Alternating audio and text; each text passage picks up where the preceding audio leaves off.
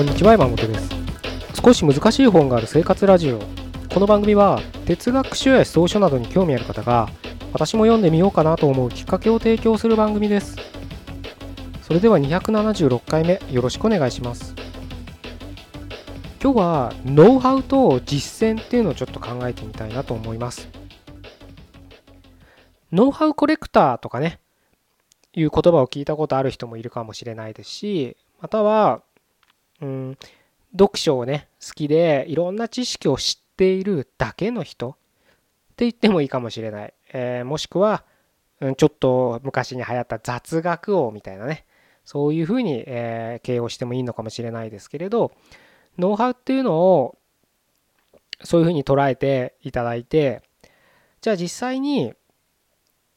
それをね実践するためにノウハウが必要なわけじゃないか。じゃないですか。当たり前ですよね。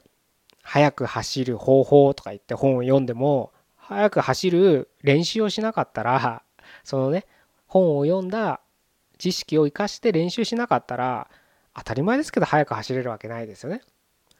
そういうのをねすごく当たり前にのことなんですけど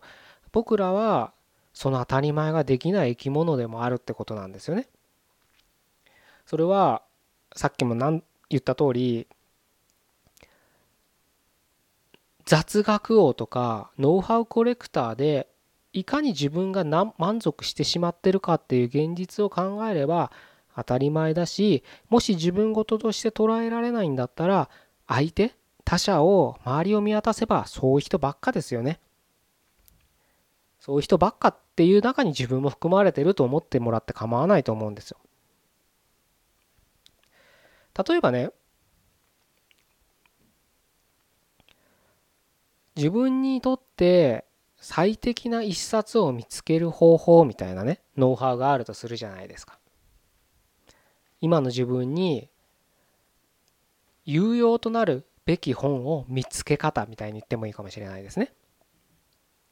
僕はよく、まあ、こういった読書会を主催している関係からこんな質問を受けるんですよ。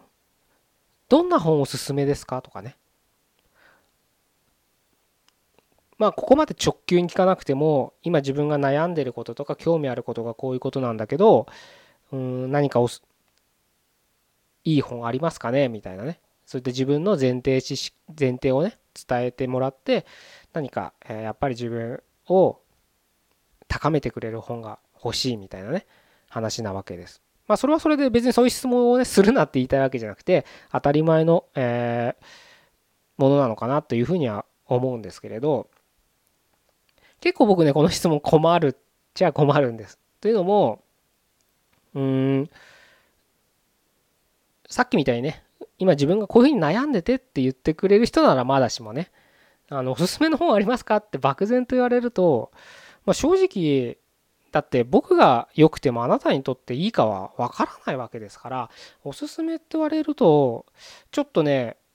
何て言っていいかいつも迷うんですね。そういった時にまあ僕はあの僕がやってる方法なんですけどねやっぱりだって本屋とか行けばそうですし、まあ、ネットもそうですけど、まあ、ネットはね最近レコメンドしてくれるんでねある程度カテゴライズされてしまいますけどだって普通の街のね小さな本屋だって何十万冊もあるわけじゃないですかその中から自分が欲しい情報がを見つけるってやっぱすごく大変ですよね。まあ僕はそれはそれで楽しむ段階もあっていいのかなと思うんです。目に入ったもの。CD のジャケ買いみたいなもんですよね。よくわかんないけどなんか表紙が気に入ったから買ってみるで読んでみたら実はすごく楽しかったとかあることだと思うので僕も実際そういう経験何度もしてますし CD のジャケ買いはほとんどあの CD よく買ってた時代からね時からあんましなかったんですけど本に関してはそういうことばっかしてますね。そういうことばっかって言ったら語弊があるかな。そういうものに抵抗がなくなったって言ったらいいのかな。よくやるようにはしてるんですけど。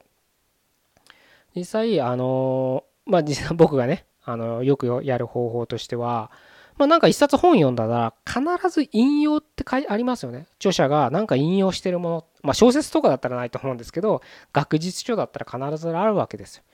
誰々がこういうふうにこの本でこういうことを書いていたみたいなね。そういう本を全部買うんです。まあ、全部買うのが嫌だったらなんか自分が気になるものだけ買えばいいんですけど、まあ、そういうふうにね本をどんどんどんどん呪術つなぎに伝っていくっていう方法なんです。例えばあなたがね何か憧れなんかこの人の話ってすごい面白いなとかねすごく勉強になるなと思ったらその人がおすすめしてる本はその人が実際に本読んだ本であってその人のそういった思考アウトプット行動日々の行動とか生き方を作ってる本なわけです。そのその人が紹介してる本引用してる本っていうのは。だったらその本はあなたにとっても有用である可能性が高いんです。ですよね。だってその人に何か面白いなと思うわけですから。その人と何か何か価値観っていう漠然としたものを利用してしまいますけれどそういったものを共有している面積といったらいいのかな。めうんなんつったら共有しているものが多いって言ったらいいのかな。うん。の可能性があ多いわけですからその人が引用してる本っていうのはあなたにとっても何か役に立つ可能性が高い本なんです。もうこの時点でなんか手当たり次第本屋行って闇雲に探すよりはすごく効率よく次の読むべき本が見つかりますよね。なのでまあ最初にね戻ると僕は読書会でよく聞かれたらいつも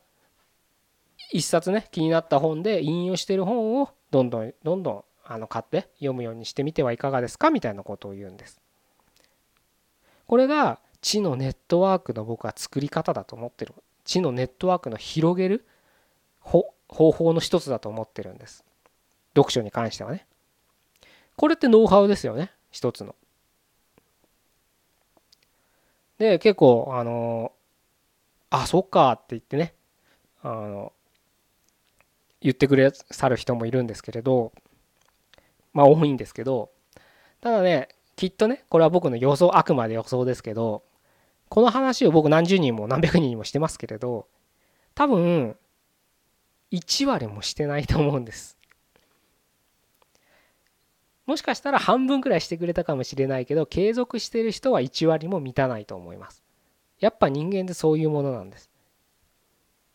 だから悪いって言いたわけじゃないですよ。だからその人がダメだって言いたわけじゃないです。その人にとったら僕のお伝えしたやり方が合わなかっただけなのでやってないっていうふうに言えるのかもしれないですけど、まあ、継続っていうよりも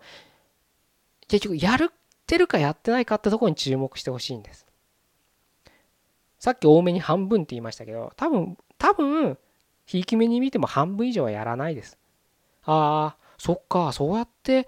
たどれば自分にとっていい本って見つかるはずだなってその時は思っても次やらないんです。やっぱりもっと手軽な方法を見つけたがる。確実に自分にとって有用な本は何かなって視点で見ちゃうんです。でそうすると世の中ねいいことばっか言ってる人いっぱいいますからそれを見てそれ買ってみたいなことでまあそれはそれでいいとは思うんですけれどなんかいつも同じような本ばっか読んでしまうっていう傾向になるんですよね。多分そういう人多いと思います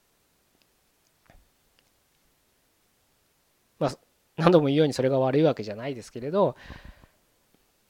せっかくねノウハウを仕入れたんだったらやっぱり実践して合うか合わないか試してみないとわからないわけです。それが自分に合うんだったら続ければいいし合わないんだったらやめればいいんです。ただやらないとそれすら判断できないってことを